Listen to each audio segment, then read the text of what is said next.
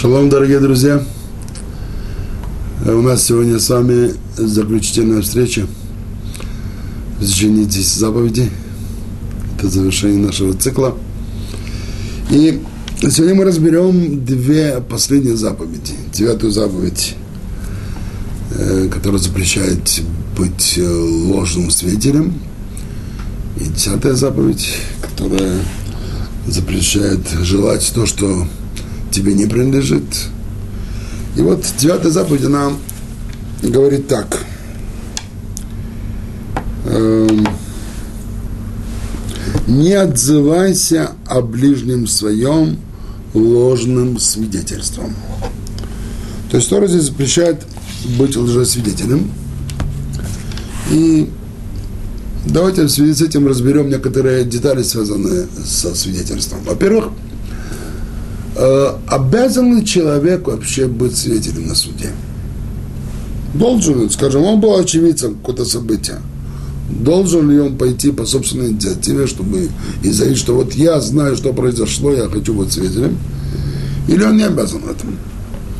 Здесь э, делится обязательство в двух сферах. Если разговор идет об имущественной тяжбе – то, скорее всего, наверняка хотя бы одна из сторон знает, что он, значит, он был очевидцем, там или кто-то кому-то давал в долг, или кто-то кому-то было обязался и прочее.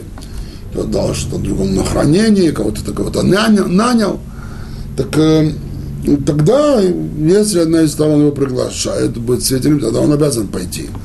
Но сам по собственной инициативе нет на нем обязательства пойти. Конечно, если он желает, он может делать, там не запрещено, но обязанности нету. Иначе обстоит дело, если дело носит уголовный характер. Скажем, было совершено какое-то преступление уголовного типа, и э, может быть, никто не знает, что он вообще был, видел и являлся очевидцем происходящего, и поэтому никто не позовет его. И вот здесь возлагается на нем обязательство по собственной инициативе пойти в суд и заявить, что вот он видел такое-то и такое-то событие, и он хочет быть, быть э, свидетелем э, в суде, чтобы дать показания. Э, когда мы говорим вообще о ложном свидетельстве, то, что на Тора здесь запрещает, нельзя отзываться ложным свидетельством – то э, ложные показания мы делим на две категории. Первое. Когда человек был очевидцем события, но по каким-то своим соображениям он неправильно излагает факты. То есть он видел, что произошло, но почему-то он заинтересован, чтобы неправильно изложить факты. Это один тип ложного свидетеля, конечно, это порицается, нельзя, запрещено.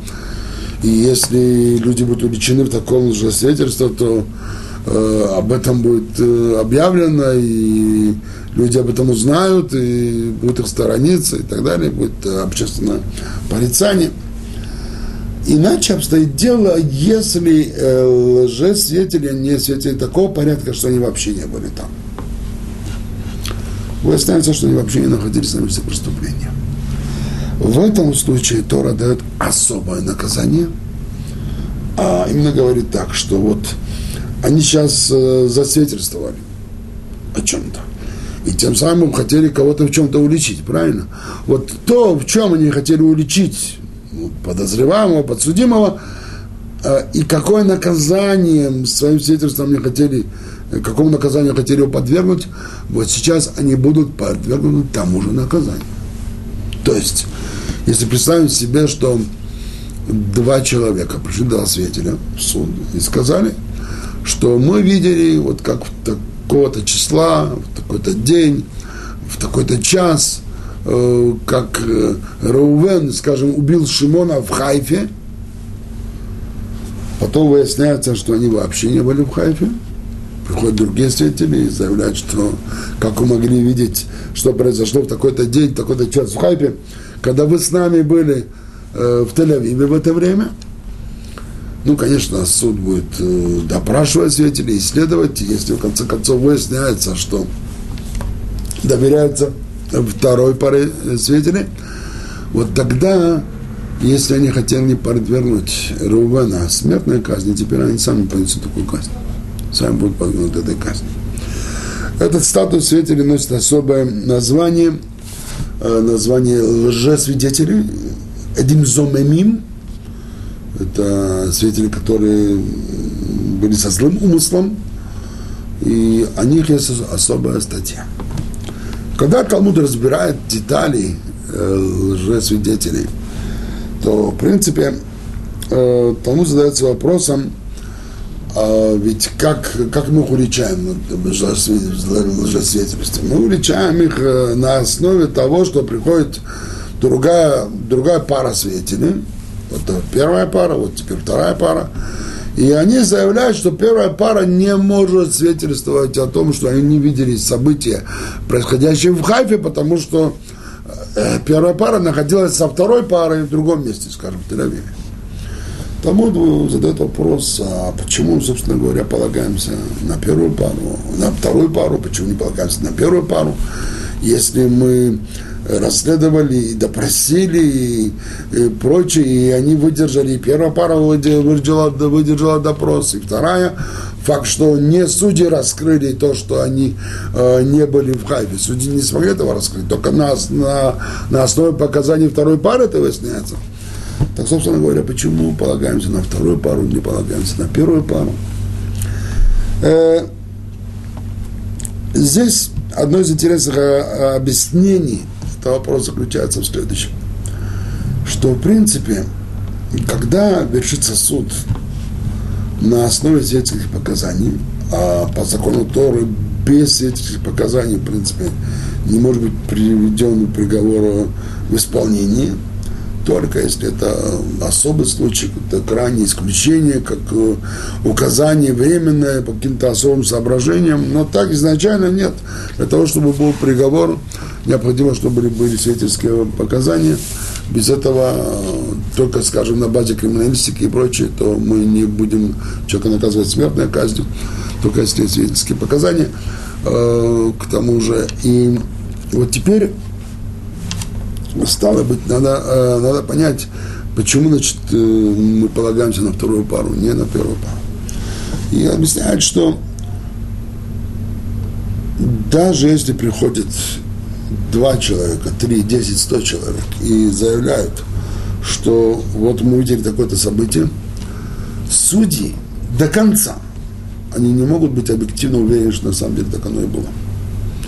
Что такое событие произошло конечно, чем больше свидетелей, тем меньше степень ошибки, тем в большей степени можно на это свидетельство положиться.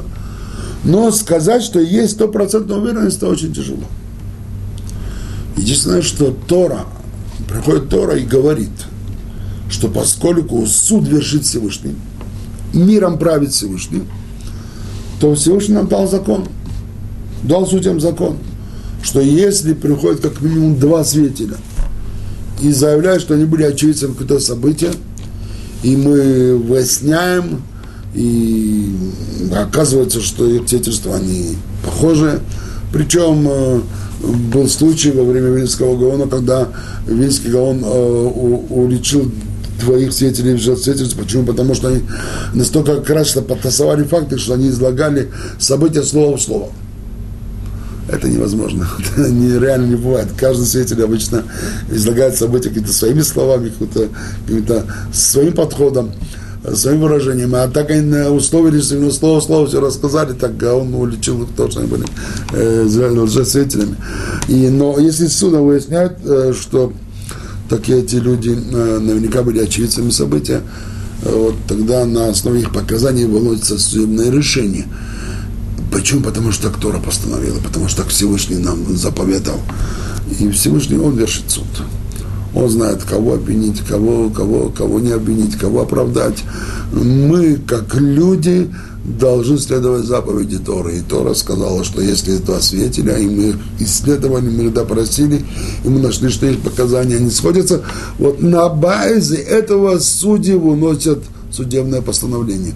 Они делают, приходят к судебному решению объективно сказать, что они могут быть уверены на 100%, нет. Э, я слышал, что в Израиле имело место такое дело. Был здесь один известный адвокат, звали его Тусия Коэн. Он уже скончался несколько лет тому назад. И он был человек, который стал таким особым адвокатом, который смог вывести многих подозреваемых из заключения, освободить или снизить им э, годы, годы наказания. Причем он занимался уголовными делами. И вот одно из первых дел, которым он пославился, э, было такое дело. Он защищал одного человека, которого, которого полиция обвиняла в убийстве. И суд уже шел много месяцев, и вот э, уже близилось окончательное заседание суда. И Туся Коин видит, что, видимо, дело будет проиграно.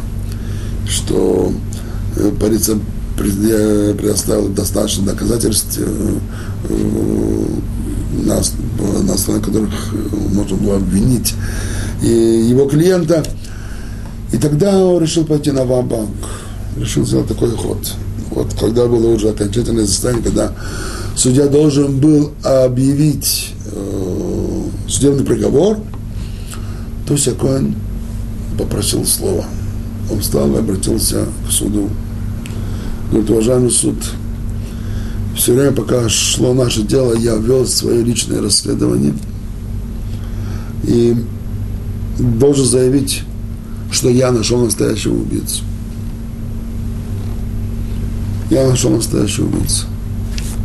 И вот сейчас, сейчас, через две минуты он зайдет сюда на зал. Пожалуйста, я прошу остановить ход дела две минуты. Я могу получить две минуты, уважаемый судья. Судья говорит, конечно. Вот, пожалуйста, посмотрите, сейчас он войдет через две минуты в зал. Ну, взоры все установлены, уставлены ко входу. Все напряженно ждут, кто же зайдет через две минуты. Проходит две минуты, и никто не заходит. И все, конечно, обращают теперь свои взоры к адвокату, уважаемый адвокат. Что вы хотели? Он говорит, смотрите, уважаемый суд, вы сейчас хотите объявить моего клиента виновным. Вы урчите ему убийство что он совершил убийство. На самом деле вы не имеете права это сделать. Почему? Потому что вы не уверены, что он был убийца. Потому что если бы вы были бы уверены в этом, вы бы не дали бы двух минут. И вы не смотрели бы в сторону входа. Что войдет настоящий убийца, значит, вы не уверены в этом. Потому какое вы имеете право объявить убийцу? Ну, конечно, суд был проведен в замешательство. Судьи попросили, объявили перерыв, и они удалились э, в, в комнату для совещаний. И вот через некоторое время они вновь выходят, и все ждут решения суда. И судья объявляет, что таки он да выносит обвинительный приговор, и да обвиняет э, подсудимого в убийстве. Почему? Потому что таки все смотрели на вход, кроме него обвиняемый сам не смотрел, потому что так и он знал, что никто не войдет. Он знал, что, он знал, что никакого, никакого убийцы другого не существует. Но вот тем, что он сумел вести судьи в замешательство, тем, что он э, сумел подвергнуть как-то сомнению, и уже этим самым Батутякой прославил свое имя, потом у него были еще некоторые такие трюки, э, э, и сегодня его такие вот э, э логические ходы, Э, изучается, я так слышал, что изучается на, э, у адвокатов, когда они люди, которые изучают адвокатскую профессию, чтобы знать именно какие-то уловки и изощренные которые ходы, которые может адвокат использовать во время судебного заседания. То есть вот здесь тоже как бы я хотел этим рассказом показать, что далеко не всегда судьи могут быть уверены в том, что они вносят на самом деле объективно правильный приговор. Но Тора, когда нам дает э, заповедь, что судьи, если они исследовали и допросили как минимум двух свидетелей, то тогда они э, обязаны, имеют право вынести э, судебное заключение на основе показателей свидетелей.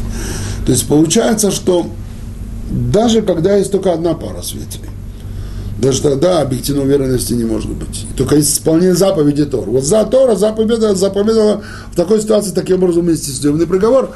То же самое происходит, когда у нас есть две пары. Есть первая пара, которая говорит, что видела что, то, что произошло в Хайфе. Есть вторая пара, которая говорит, что первая пара этого видеть не могла в Хайфе, потому что в это время они находились вместе в Тель-Авиве. И тогда суд доверяется второй паре. То есть, ну, мы говорим о заповеди Торы. Тора заповедала, чтобы было доверие второй паре.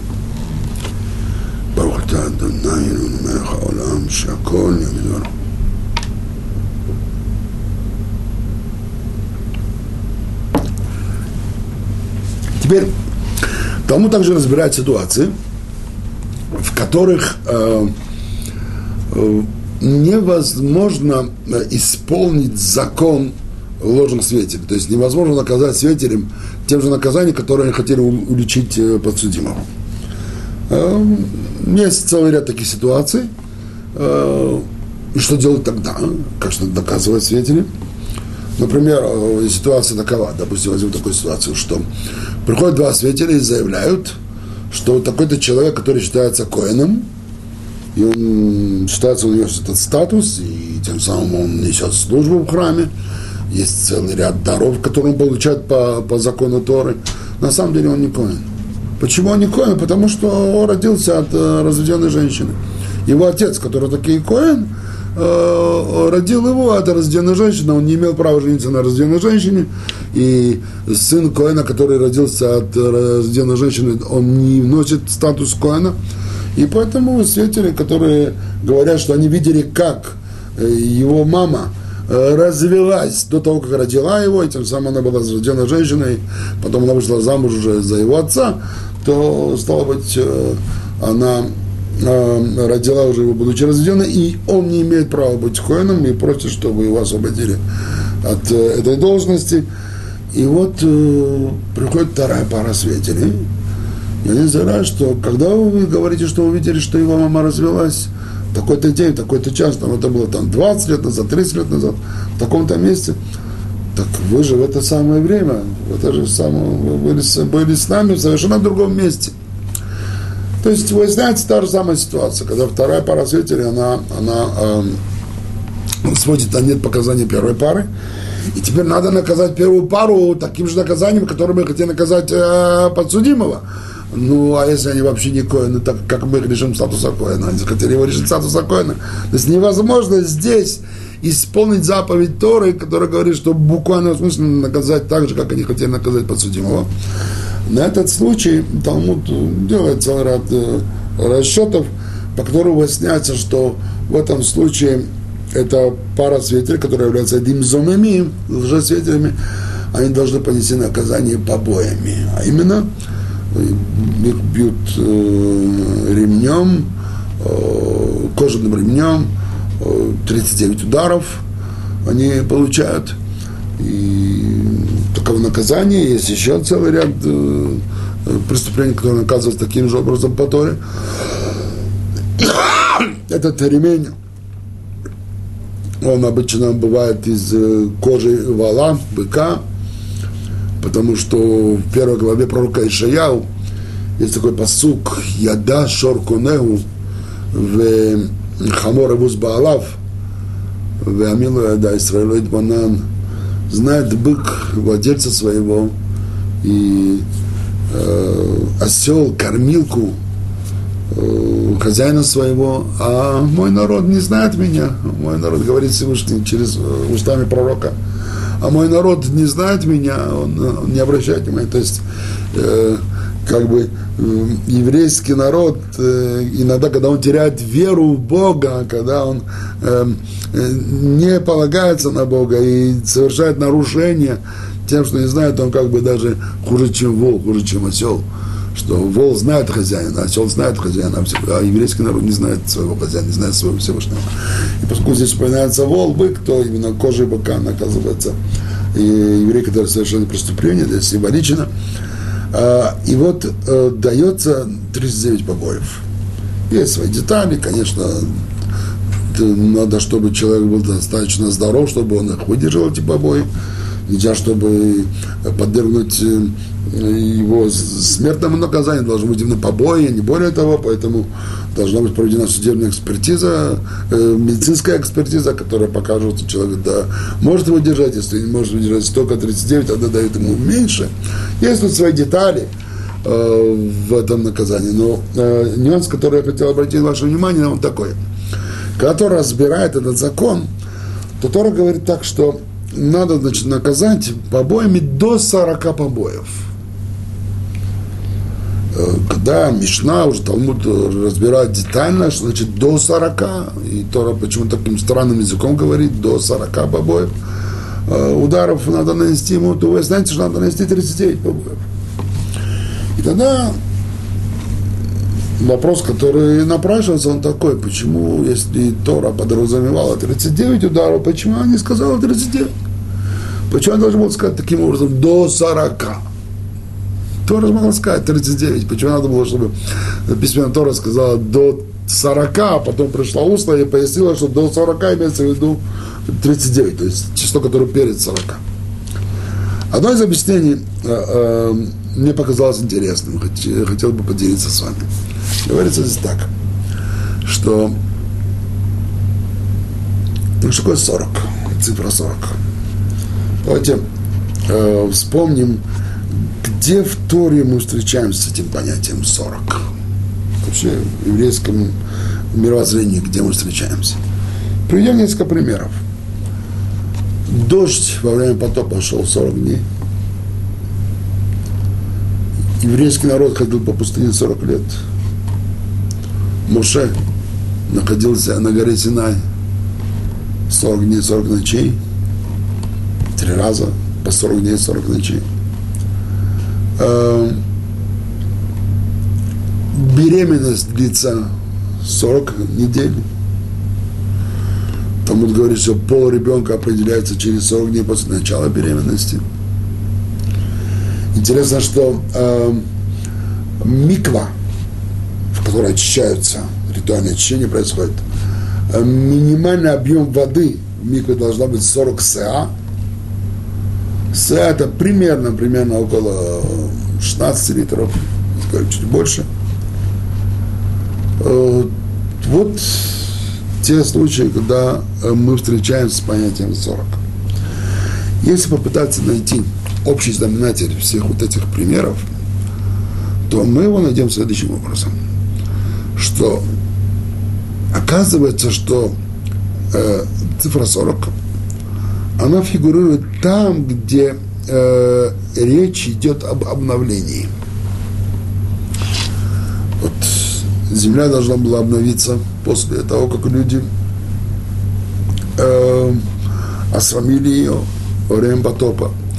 Еврейский народ обновляется, вышли рабы, должны теперь войти уже свободные люди в страну 40 лет.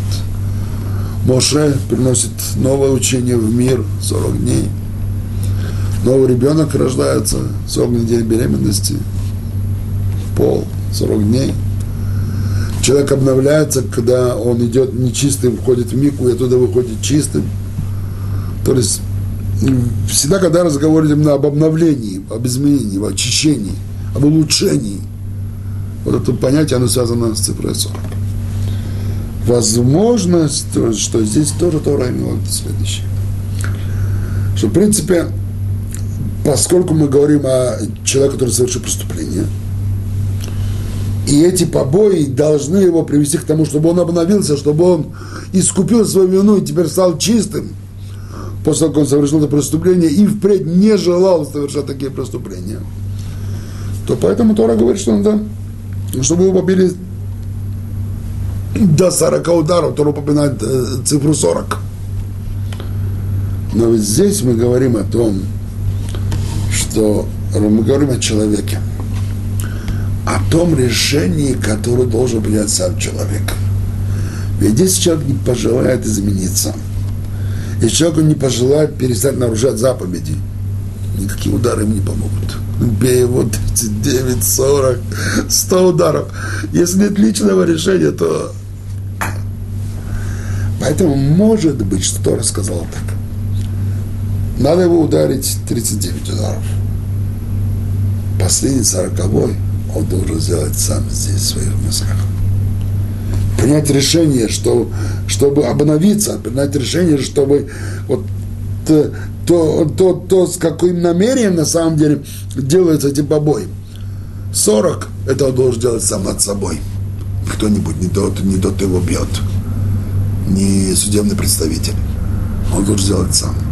Поэтому, возможно, что Тора именно это сказала. До 40 ударов. То есть э, надо победить его 39 ударов, но оставить 40 для него самого. Чтобы он сам себя, себя уже бичевал этим 40 ударом.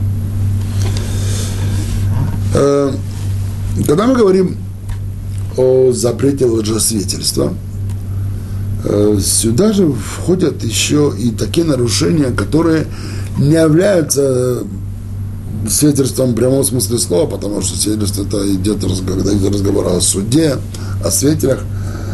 Но иногда люди совершают свидетельство, даже если не происходит в суде. Скажем, кто-то рассказывает, один рассказывает другому о третьем человеке. Хотя это не суд, но в принципе он о чем-то свидетельствует. Если он рассказывает о другом человеке ложь, что плохое, лашонара, злословить против него, сплетничать против него, тоже нарушать это заповедь. То есть, когда Тора говорит, что не отзывайся о ближнем своем свидетельством ложным, имеется в виду не только в суде, но и в повседневной жизни не отзывайся о нем. В повседневной жизни тоже не говори о нем плохое, тоже не злословь против ближнего твоего, тоже не сплетничай о нем, не, не выказывай какие-то его недостатки. Конечно, за исключением тех случаев, когда это делается для того, чтобы э, кого-то э, кого-то ну, помочь, чтобы э, тот человек не сделал какое-то вред не нанес, и предупредить, чтобы он был осторожен. Но если это не делается именно таких, с такими позитивными целями, то просто говорить о каком-то зло, это запрещено, это называется запрет лошадара. И вот этот запрет лжесердце включает это тоже. До сих пор, дорогие друзья, наша девятая заповедь. А теперь придем к заключительной десятой заповеди. То.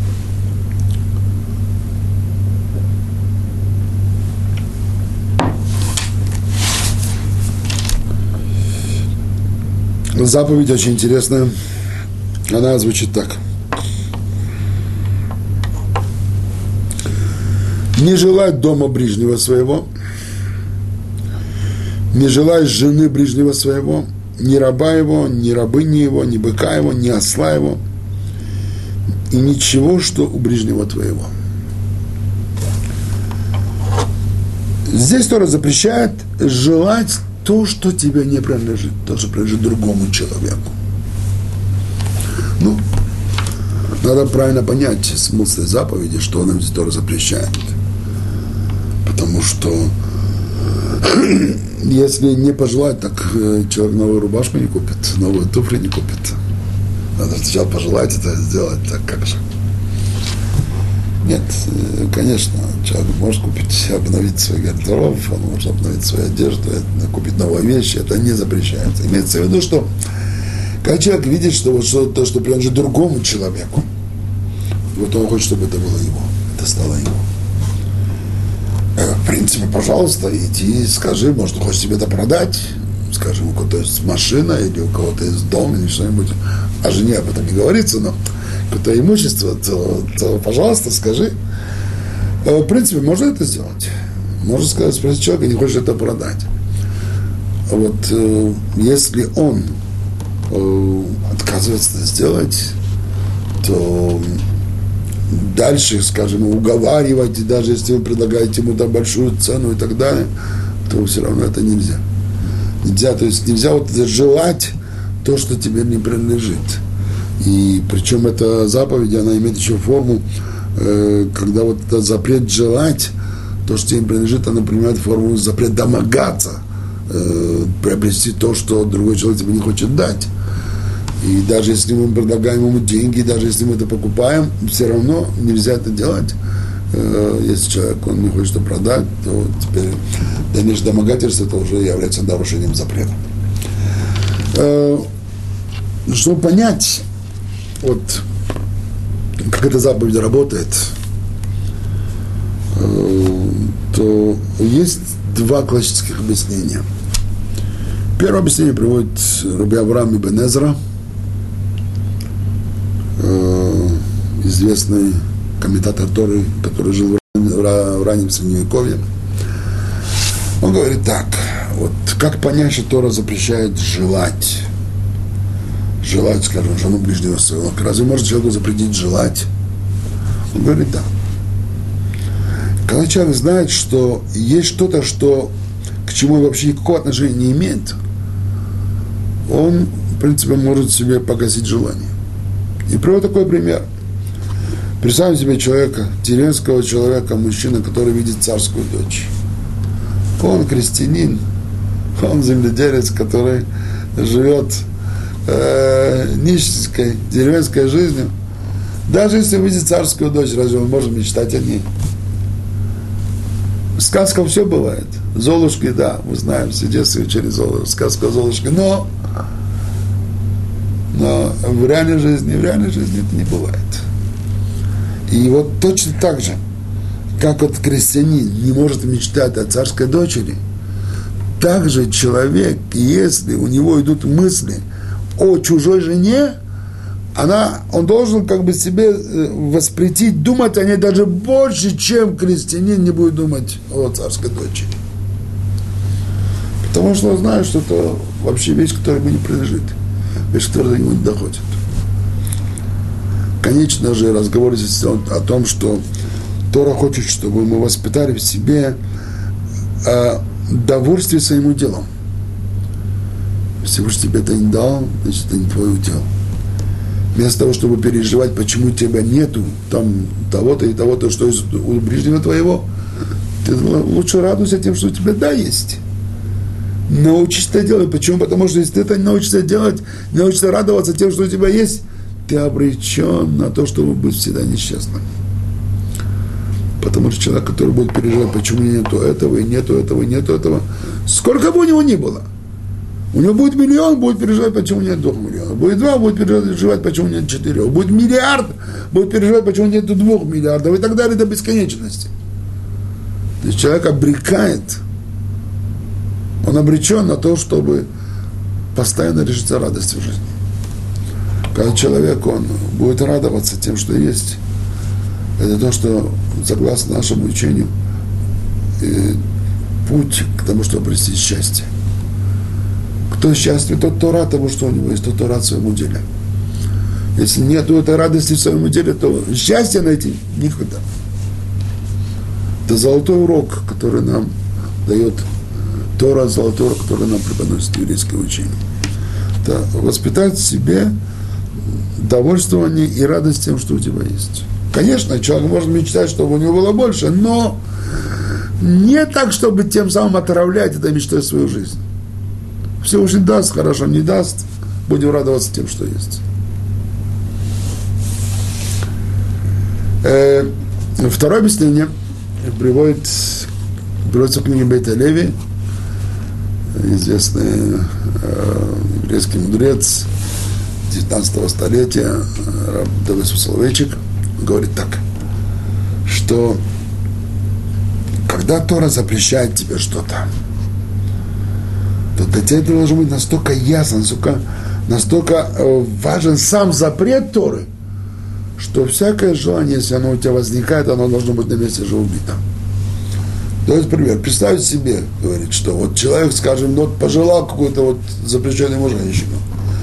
И он сейчас бежит, бежит, чтобы бежит к ней. И он бежит по, на краю пропасти. Вдруг он оступился на секундочку. И он буквально вот секунду оказался над пропастью. Он в последний момент ухватился за что-то, он, не упал. Но сам страх, который он пережил, он полностью у него из сердца вырывает любое желание этой женщины страх был настолько тяжелый, что настолько страшно, что никаких желаний нету. Вот так, говорит, мы должны ощущать себя страх перед Богом, что если ты желаешь то, что тебе не принадлежит, то ты нарушаешь запрет Бога, это страшнее, чем пропасть. Вот страх перед нарушением, страх перед Всевышним, он должен в тебе убить это желание. Так говорит Рабдов Сусловичек. Э, в любом случае, это запрет, который э, должен выработать в человеке правильное отношение к самому себе, правильное отношение к Богу.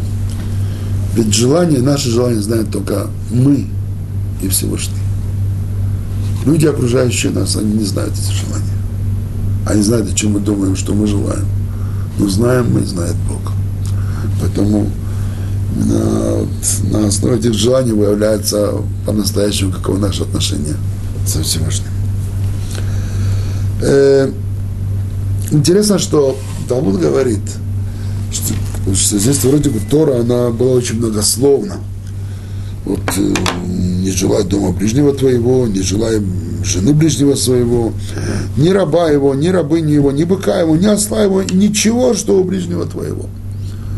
То есть сначала Тора, она перечисляет детали, не желает того, и того, и того, и того, а потом она обобщает. Ничего не желает, что у ближнего твоего. Так если перечисляются детали обобщения, если говорится об обобщении в конце, зачем нужны детали в начале? Можно было сразу сказать, не желая ничего, что ближнего твоего, и все. Она, когда Талмуд разбирает э, детально, что именно здесь конкретно запрещается в деталях, то выясняется, что это все материальные вещи. И тогда Талмуд делает вывод, что, в принципе, можно желать, скажем, дочь своего ближнего, чтобы женить ее на твоем сыне, пожалуйста. И ты даже имеешь право, скажем, пойти к тому человеку и поговорить, и убеждить его, чтобы согласился выдать свою дочь замуж твоего сына. Это не запрещено. Пожалуйста. Так, так делается свадьба, так делают, люди договариваются. Так строятся семьи. А, можно также желать и домогаться – мудрости мудреца. Желать, чтобы вот учиться у такого-то человека, почерпнуть его знания. Можно прийти, попросить, домогаться, чтобы он позволил общаться с, э, э, общаться с ним, слушать его уроки, слушать его беседы, задавать ему вопросы. То есть все, что касается именно э, вот, духовных знаний, духовной ценности – это можно желать. Можно желать стать лучше, можно стать более праведным, можно брать, желать стать как, как вот э, люди, которые выше тебя духовно, они находятся. Это все, это все можно желать. Э, в то же время есть эм, целый ряд э, историй, в которых мы можем видеть, как вот иногда люди, бывает, что нарушали эту заповедь, как мудрецы реагировали на это. И тут рассказ, который я слышал о связанным с Верейским Гаоном, э, один из величайших мудрецов еврейского народа 18 века, э, в то время жил один очень известный э, человек, который пишет святые вещи, как Сафертора, Мезузот, Тфилин. И, и вот этот человек, он скончался. Он был очень известный, и вот Тфилин стоил очень большие деньги, потому что он был правильным человеком, святым, и он писал особым образом, были особые навыки, знания, особый уровень чистоты, и поэтому считалось, что святые вещи, которые он писал, они имеют особую ценность. И вот э, оказалось, что э, его жена, его вдовы умершего, осталось три пары тфилин, которые написал ее муж, и она хотела это продать тем, чтобы обеспечить э, материально своих э, сирот. И она просила за это довольно большую сумму. И Гаон очень хотел приобрести этот филин, такого известного суфера. И он продал все свое имущество. И он дал своему шамашу, человек, который прислуживал Гаону, эту сумму, сказал, пожалуйста, вот эта сумма, которую вдова покойного писца, она просит за твилин, пожалуйста, пойди к ней и заплати, пожалуйста, купи мне твилин. И вот э, он пошел и купил, и принес это Гаону. Гаон, когда смотрел, он удивлялся этим тфилин, на самом деле, как они точно сделаны, как все. И он был очень рад, что приобрел эти тфилин. Хотя он продал все свое имущество ради этих тфилин. Но иметь такие, такие дорогие тфилин для него, человек, который, который был написан таким святым человеком, для была это большая радость. Но он что-то обратил внимание, что и, вот Шамаш что-то как-то себя неестественно ведет. Тут же Гон обратился к нему и сказал, скажи мне чаще, что такое, почему ты, я что-то, твое, твое, твое, твое поведение мне не нравится. Скажи, что произошло. Он э, э, так склонил голову, устыдивший, говорит, «Э, Рэбе, я признаю, что я без вашего спроса, я эти тфилин наложил на себя, я хотел эти тфилин, ну, такие дорогие тфилин, хотя бы раз из них надеть на себя он говорит, эти тфилин, они теперь твои. Тфилин, которые привели к тому, что еврей нарушил заповедь, не желая, они мне больше не нужны. Я тебе в даре, возьми, пожалуйста, тфилин твои. То есть после всего, то, что Гаон хотел эти тфилин приобрести, когда он видел, что именно эти тфилин стали причиной того, что еврей совершил грех, нарушил заповедь, заповедь не желая, чужого, без его спроса это использовать эти тфилин больше не нужны. Слышал я еще такую историю. Был такой хасидский раввин, Ребе из Сквера.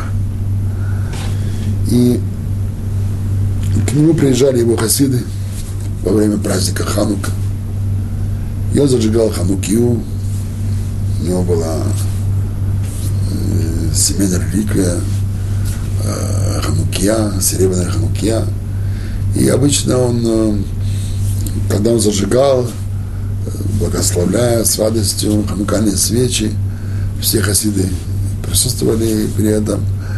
И потом рыба обычно там же, на месте, он закрывал глаза и тихо молился несколько минут.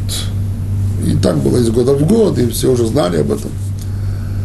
И вот в один раз произошло такое, что хасиды обратили внимание, что рядом с Ханукией, это серебряная, которую рыба зажигал, лежала небольшая медная такая просека Ханукия. И вот э, Рэбе, как обычно, зажел Ханукию, все хасиды отвечали Амэн, благословение, и Теперь наступила тишина, все сейчас Рэбе закрывает глаза, и он должен несколько минут он молится. Почему-то в этот раз эти минуты оказались очень длинными. Так Рэбе обычно молился 2-3 минуты, 5 минут от силы. Тут же он молился гораздо дольше. И хасиды не поняли, почему это так. И вот, когда Рэбе кончил молитву, и он увидит э, такие вопросительные глаза своих хасидов, то вдруг он зовет одного из хасидов, говорит, пожалуйста, подойди сюда. Тот подошел, это был молодой человек, говорит, видишь, говорит, Таханукия медная, возьми, она твоя. Рэбе, почему это твоя? Ты, говорит, возьми, я сейчас тебе, я сейчас расскажу всем, почему она твоя. И Рэбе начал рассказывать. Недавно, он говорит, ко мне пришел сын известного филан, э, э, мецената э, по имени Нахум, который скончался несколько лет тому назад. И он сказал мне, что его дочь очень больна, девочка маленькая очень больна, и он уже водил по всем известным врачам, и они уже опустили руки, и ничего не могут сделать. И он в отчаянии, что у него умирает дочь. И он со слезами на глазах пришел ко мне просить, чтобы я помолился за здоровье его дочери. И он готов был заплатить любую сумму, пожертвовать любую сумму для Ишива. Он богатый человек, у него осталось огромное наследство от своего богатого отца. И он э, со слезами на глазах умолял меня, пожалуйста, Рэбби, сделайте что-нибудь, спасите мне дочь. Я ему сказал, знаешь что, я готов помолиться твою дочь при одном условии. Вот у тебя от отца осталась медная ханукия, пожалуйста, принеси мне ее, подари мне ее. Я хочу иметь. Он говорит, конечно, мне очень э, больно отдавать вам то, что меня осталось от отца по наследству, но ради дочери я готов это сделать. Пожалуйста, я вам принесу. И вот он мне принес ее. Я помолился за его дочь, слава Богу, его дочь выздоровела. У него все хорошо. Но я хочу, чтобы вы знали, почему я попросил у него это, эту ханукию. Что это за ханукия? И он обращается к этому молодому человеку, которому он дал эту ханукию, чтобы знал, что эта ханукия принадлежала твоему дедушке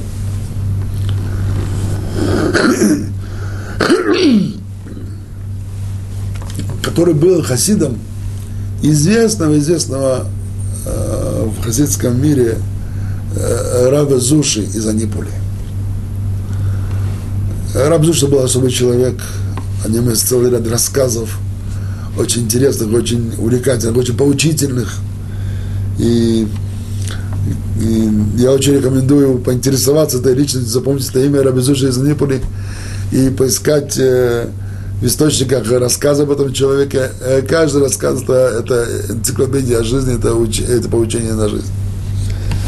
И в молодости Рабизуша был э, очень бедным, потом постепенно уже много людей начали жертвовать ему.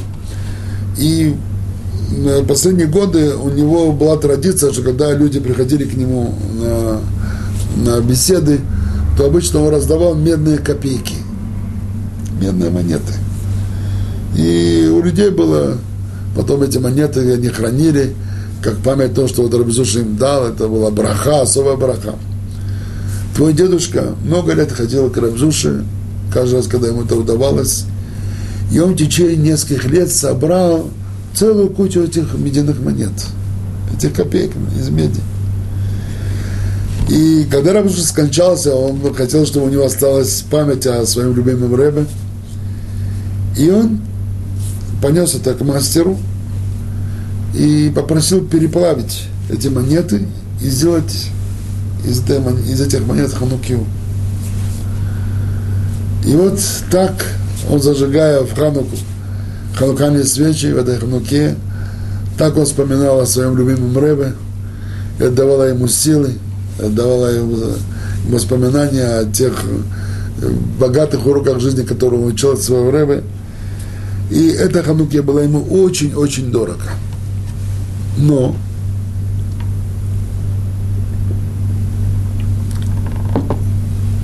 у того дедушки была одна проблема. У него была единственная дочь.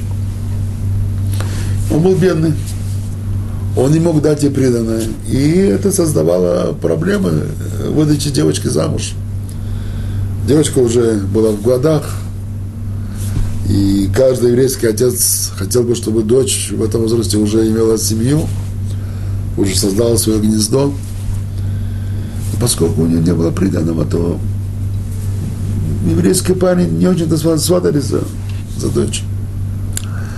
Тогда он решил пойти к богачу Нахуму. И он сказал Равнахум, пожалуйста, если можешь дать мне одолжение сумму. Он просил 300 рублей – я на эту сумму смогу и свадьбу сыграть, и девочке приданное дать. И я тебе в течение лет выплачу тебе постепенно эту сумму. И, пожалуйста, сделай это. Равнахум, когда это услышал, тот человек Нахум, богач, он сказал, знаешь, я готов тебе дать эту сумму. Я тебе не дам это в долг, я тебе эту сумму подарю. Единственное, что я прошу взамен, пожалуйста, дай мне, говорит, вот ту вот ханукию, которую ты сделал из монет, которую ты получил от Равизуши. Она мне очень нравится, я очень хочу. Я очень хочу иметь эту ханукию. То дедушка испугался, говорит, как? Говорит, ты вы что? Говорит, я как я могу дать ханукию? Вы знаете, это такая радость для меня, я вспоминаю ханукию свою рэбе, зажигаю ханукальные свечи, пожалуйста, только нет, дайте мне в долг, я вам заплачу. Нет, говорит, хочешь?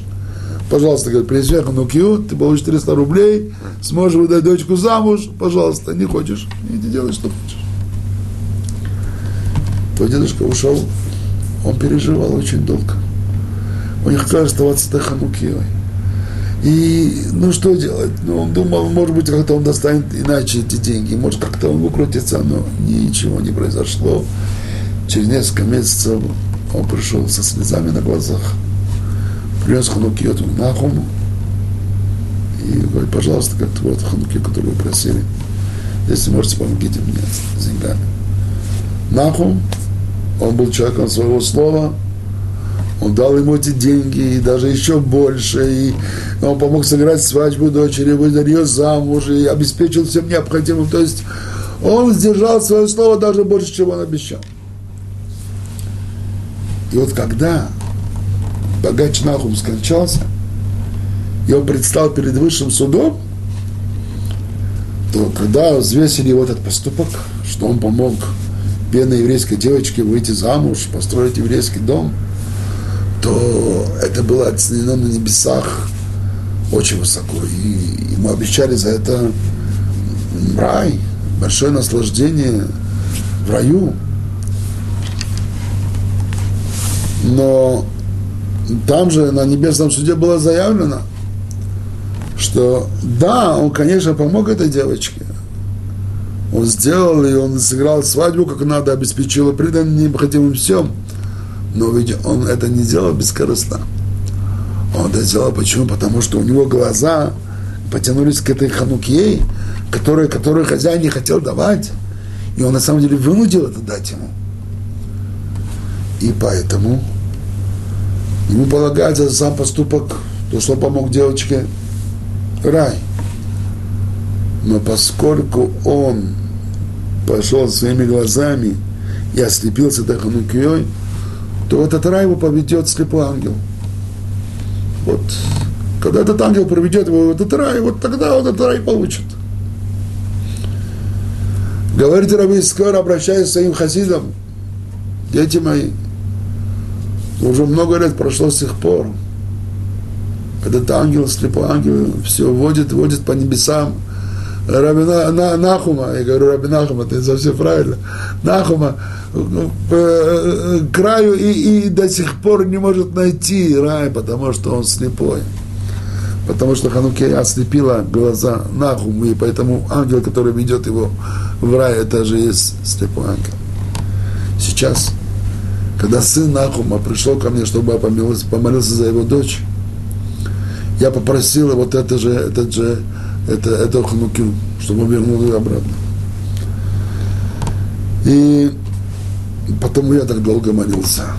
Я молился Всевышнему, чтобы теперь он уже открыл глаза тому слепому ангелу, что поскольку сейчас Ханукья, которую Наху взял у человека, недостойным образом, нарушил заповедь «не возжелай», теперь она вернется к наследнику законного владельца, к внуку законного владельца, и тогда уже, может быть, пришло время, чтобы ангел открылись глаза.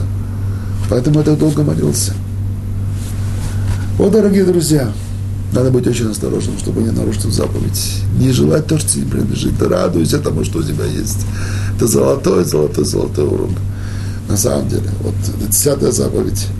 Если человек воспитает в себе это вот довольствование, быть довольным тем, что у него есть, эта десятая заповедь вернет его к первой заповеди. Я Господь Бог твой. Вера в Бога, вера, что Его справедливость, что то, что Он тебе дал, именно вот это то, что тебе, вот, у тебя должно быть. И таким образом можно вот все 10 заповедей объединить в, одно, в одно целое. И Э, в завершении скажем, что 10 заповедей. Это те заповеди, на которые держится мир. Нам рассказывает наше учение, что мир был создан десяти речениями. Материальный мир, его законы, также законы устройства всего мира, связи. Это все Бог создал 10 законов основополагающих, на которых держится мир, материальный мир. Но чтобы держался духовный мир, мир, который держится только исключительно э, э, ради человека, и при помощи человека это 10, 10 заповедей. И точно так же, как если будет нарушено даже одно из речений Всевышнего, да будет свет, не будет света, не будет мира – даже простой закон, скажем, если закон гравитации будет, э, будет нарушен, то весь мир, он уже, он, он, он, он снова вернется в то вову, пустоту, хаос. Точно так же. Если, не дай Бог, нарушается даже одна из десяти заповедей, то весь духовный мир, он рушится. На нас с вами есть большая обязанность эти заповеди выполнять и мир поддерживать.